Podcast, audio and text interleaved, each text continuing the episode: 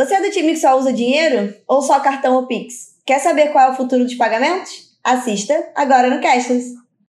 Bora lá, Bruna. Vamos falar hoje sobre pagamentos digitais. Tá todo mundo pensando, é, é, é super engraçado falar sobre esse tema, porque eu estava há muito tempo atrás é, refletindo sobre quais países usam mais cash né, do que cartões. E a gente teve dois grandes blocos, né? Países em desenvolvimento e aí estava muito relacionado também com pobreza, né, com a circulação é, de dinheiro de maneira informal. Mas a Alemanha também era assim, a Áustria também era assim, né, tinha uma preferência específica por cash. E é, é interessante começar a ver esse movimento começar a mudar né, e começar a ser empurrado. Então a gente está vendo agora os consumidores, as empresas, todo mundo começar a migrar de dinheiro e cheque já é é, algo bem próximo aí da morte, né? Para você pensar em pagamentos digitais, né? E começar a, a, ampliar esse acesso a banco online, né? Aplicativos móveis de uma forma geral. Óbvio que isso está relacionado diretamente com conveniência, né? Com velocidade do pagamento. Então a gente tem visto também um crescimento muito grande de usos de modalidades como cartões sem contato, né? Algo que cresceu pra caramba nos últimos tempos, né? E diretamente relacionado com a pandemia. Mas a gente vê que tem uma mudança, né? Para pagamentos digitais, tem uma mudança para essa sociedade cashless, né? E isso também foi um pouco da origem né, do que deu o nome aqui para o nosso, pro nosso programa aqui de YouTube. Então a gente vê, né, aumenta a aceitação dos cartões, você vê o crescimento com cartão, isso tem acontecido e tem se mantido. Esse crescimento ele não parou, né? É um processo que sobe, inclusive em países emergentes e em países e, e, e, que são desenvolvidos, né? Você vê isso para todos os ângulos é, de,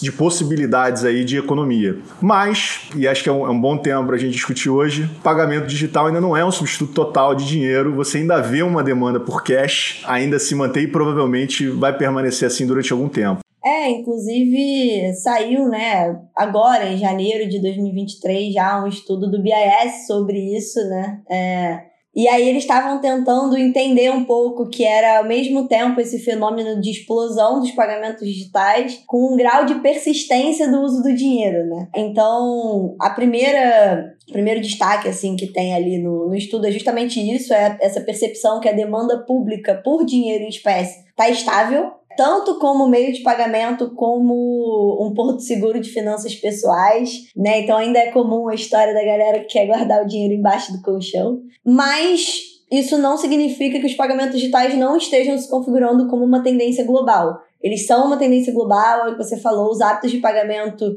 ainda que diferentes de país para país, a tendência é global. Então, uma, o, o, o estudo foi feito um pouco para entender, assim, ah, Quais são as causas da, da persistência da demanda por dinheiro? Porque isso passa a ser um tema central para os bancos centrais. Porque, na verdade, entender por que, que o público continua usando dinheiro, mesmo que esteja usando mais também a versão digital, é importante, por exemplo, para o Banco Central, nas funções dele de definir emissão, de estruturar um sistema de pagamento seguro, para tendências mais inovadoras ainda, como o CBDC. Então, é um, um, destaque grande assim, ah, por que as pessoas ainda usam o dinheiro para tentar construir um modelo de moeda digital do Banco Central de varejo, né, que é usada pelo público, que tenha um uso que se aproxime mais do dinheiro. Então, assim, passa a ser, segundo o BIS, a pergunta da vez, né? Por que, que isso acontece? Mas antes de responder essa pergunta, e já adianto, spoiler, que no estudo eles não respondem exatamente essa pergunta, eu acho que eles só colocam, olha, essa pergunta é importante, mas eles trazem dados bem interessantes de qual é o fenômeno, né? O que, que está acontecendo, como é que é diferente no mundo, em qual lugar acontece o uso é maior, o uso é menor. E aí o que, que eles trouxeram, que é interessante, é que os saques estão diminuindo, mas em velocidades menores. Então, por exemplo, o volume e o valor dos saques em dinheiro em 2021 caiu menos do que ele tinha caído em 2020. Mesmo que entre os países tenha diferença, essa, esse fenômeno ele é meio que um, um, um generalizado, assim. Tá caindo, mas cada vez cai com velocidades menores. Então, eles falam assim, ah, é, na, na, na metade dos países, principalmente nas economias avançadas, o volume de retiradas caiu, é uma taxa menor né, em 2021 do que 2020. E isso foi a exceção a isso foram alguns países emergentes, que aí o volume de retiradas aumentou. É, em termos de valor, em termos de, de, de montante, né? O número de retiradas caiu em todos os países, mas o volume em algumas economias emergentes ainda aumentou. Então tem essa Parece um paradoxo, na verdade não é tanto, porque né, as pessoas usam muitos instrumentos de pagamento, então você ter um uso do, concomitante dos dois não é algo que é para ser tão surpreendente, mas existe essa expectativa de que o dinheiro caia mais rápido, né? Por isso que a gente se chama cashless, como você falou. Então, existe esse. Por exemplo, a pandemia acabou sendo ali um, um, um marco divisor importante. E aí, olhando para o pré, pós-pandemia, a taxa de crescimento de retiradas em 2021, em quase todos os países, foi menor ou igual à taxa pré-pandêmica. A pandemia acelerou o pagamento digital brutalmente, mas do ponto de vista do declínio do, do uso de dinheiro, né, da, da taxa de crescimento das retiradas, ficou semelhante, ou antes ou depois. Então, isso é um fenômeno realmente bastante interessante para quem está tentando entender ali a dinâmica do, do mercado de pagamentos. Aí eles destacam alguns países, né, tipo Austrália, Alemanha, Holanda, Suíça, Suécia, Reino Unido, tiveram um valor médio de retirada maior, mas isso se reflete muito. Eles, o estudo mesmo fala que ah, faz sentido porque eles têm um PIB per capita maior, então os volumes serem maior não é algo surpreendente.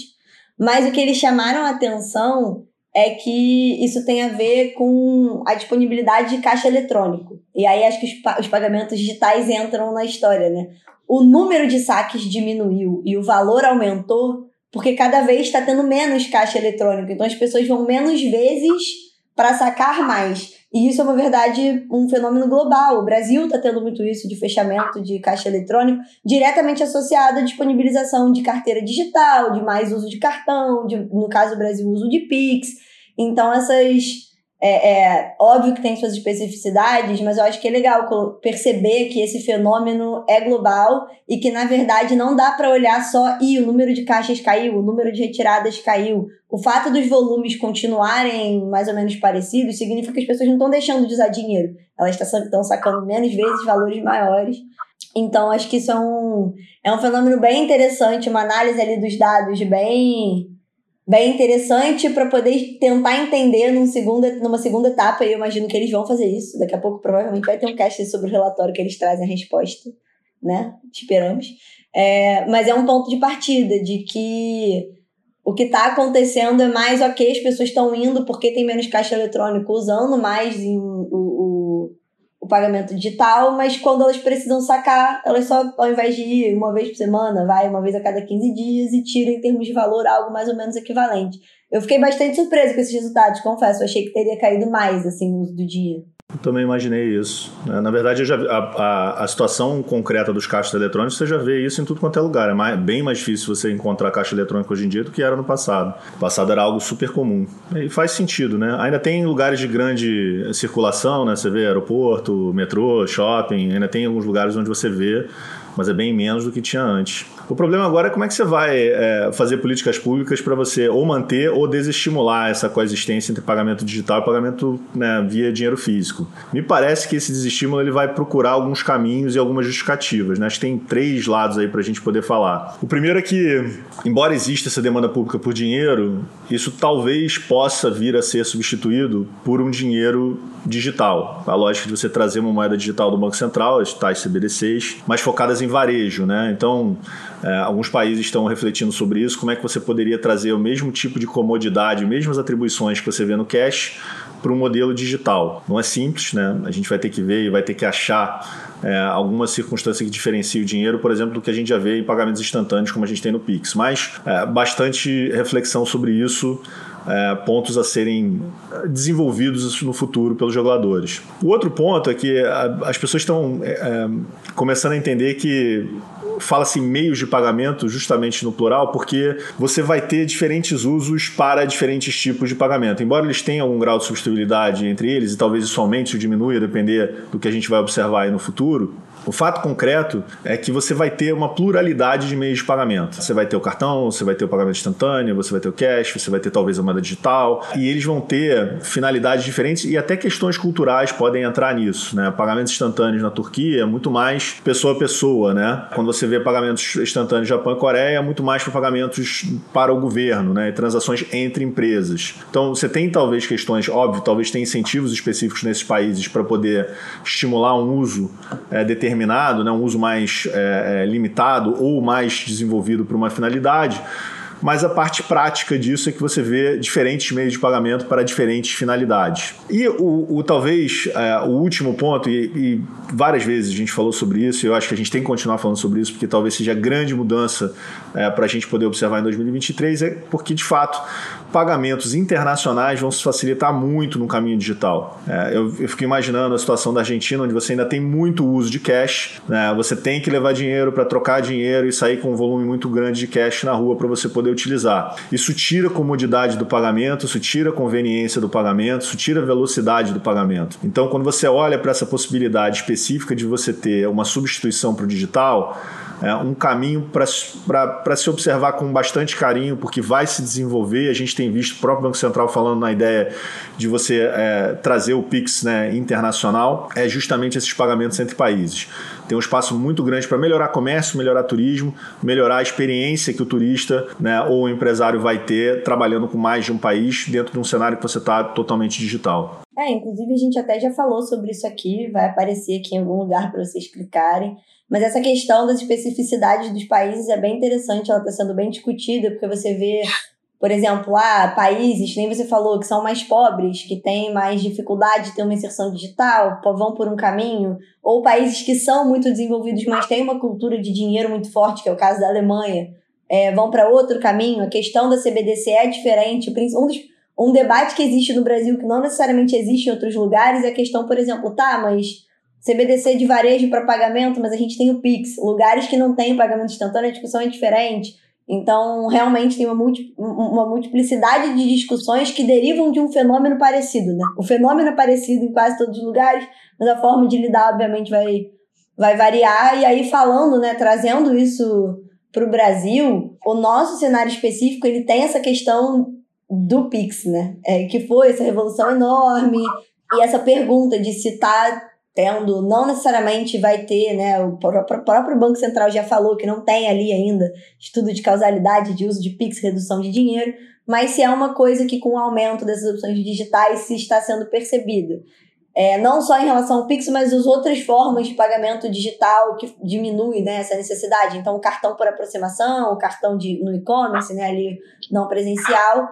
E o que a gente encontra é que realmente, assim, pagamentos digitais seguem bombando muito é, no Brasil. O setor de cartões especificamente terminou 2022 crescendo quase 25%, é, chegando a um valor transacionado de 3,3 trilhões, então foi um crescimento grande e muito focado na parte digital, né? Então teve um, um crescimento de 22,8% no, no uso de compras não presenciais, né? Então a pessoa que está ali comprando na internet usa o cartão, ela não está comprando presencialmente. Teve um, um crescimento de quase 200% em pagamentos por aproximação. Vou, dei uma arredondada boa para cima, o número certo é 188%. É, mas ainda assim, muito alto. Tudo bem que tem ali uma questão de volume, né? Quando o volume é um pouco menor, as taxas de crescimento sobem, mas ainda assim, muito representativo. O Pix também segue crescendo absurdos. Então, em 2022, é, movimentou quase 11 trilhões de reais, o dobro do que tinha registrado em 2021, que foi 5,21 trilhões. É, só em dezembro foi 1,22 trilhões. É, então, assim, o Pix está movimentando uma quantidade de recursos muito grande, um uso muito grande. E aí a pergunta é: tá bom, mas o uso de dinheiro no Brasil tá caindo? A resposta é sim. E aí é um fenômeno muito parecido, né? Na verdade, não é que está caindo tão rápido. O dinheiro ainda é, é muito usado, principalmente pagamento no Brasil, mas a circulação de dinheiro em espécie caiu 10,5% depois do primeiro ano do Pix, né? Então, assim, não em 2022, em 2021. Quando o Pix fez um ano, tinha caído ali em torno de 10%. O que muito provavelmente vai acontecer é que, como acontece nos outros países, essa velocidade de queda vai dar alguma estabilizada. Eu acho que isso é, inclusive, interessante para a gente ter as nossas expectativas, né? Caraca, começou muito forte, muito grande, caiu muito, caiu muito rápido.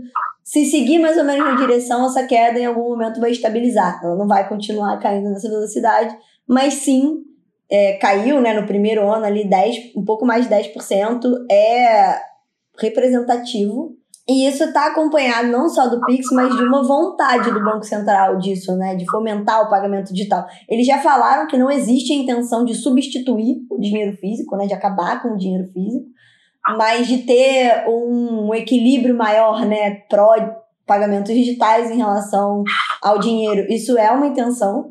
E aí, não sei confesso que olhei ali por alto, não sei ainda se é bom, se é ruim, é uma coisa relativamente nova, mas a redução de circulação do dinheiro em espécie está sendo discutida na Comissão de Finanças e Tributação da Câmara dos Deputados.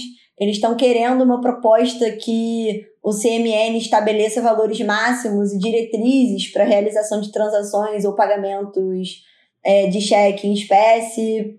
Enfim, não sei exatamente para onde isso vai, é uma coisa recente, que ainda está naquele ar mais abstrato, né? Não dá tanto para saber se é bom ou ruim, mas eu acho que do ponto de vista da direção que está apontando, desse interesse de ter não um Brasil necessariamente cashless, né, sem dinheiro, mas que usa less cash, né, que usa menos dinheiro. Isso certamente é uma direção. Só que agora a gente vai ter que acompanhar o que o BIS está falando de por quê? Por que, que o dinheiro não está caindo? E quanto ele vai continuar caindo aqui no Brasil, a gente vai ter que continuar acompanhando para saber. E aí vocês já sabem, para fazer isso é só se inscrever no canal, ativar o sininho e até semana que vem. Clica, clica aqui. Valeu, gente. Valeu.